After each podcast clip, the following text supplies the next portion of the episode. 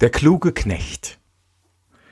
Wie glücklich ist der Herr, und wie wohl steht es mit seinem Hause, wenn er einen klugen Knecht hat, der auf seine Worte zwar hört, aber nicht danach tut, und lieber seiner eigenen Weisheit folgt.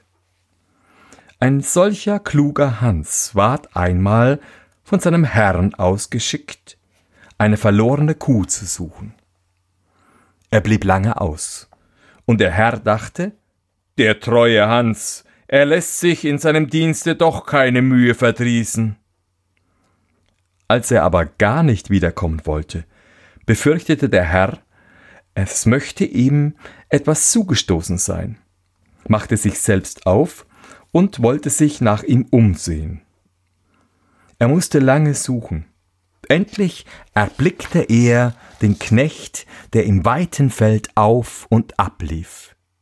Nun, lieber Hans, sagte der Herr, als er ihn eingeholt hatte, hast du die Kuh gefunden, nach der ich dich ausgeschickt habe?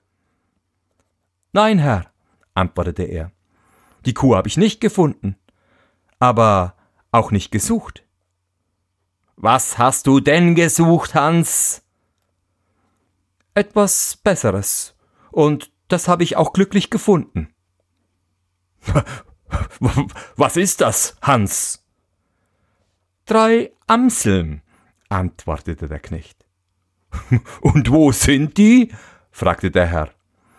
Eine sehe ich, die andere höre ich und die dritte jage ich, antwortete der kluge Knecht.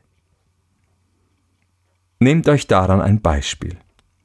Bekümmert euch nicht um euren Herrn und seine Befehle. Tut lieber, was euch einfällt, und wozu ihr Lust habt, dann werdet ihr ebenso weise handeln wie der kluge Hans.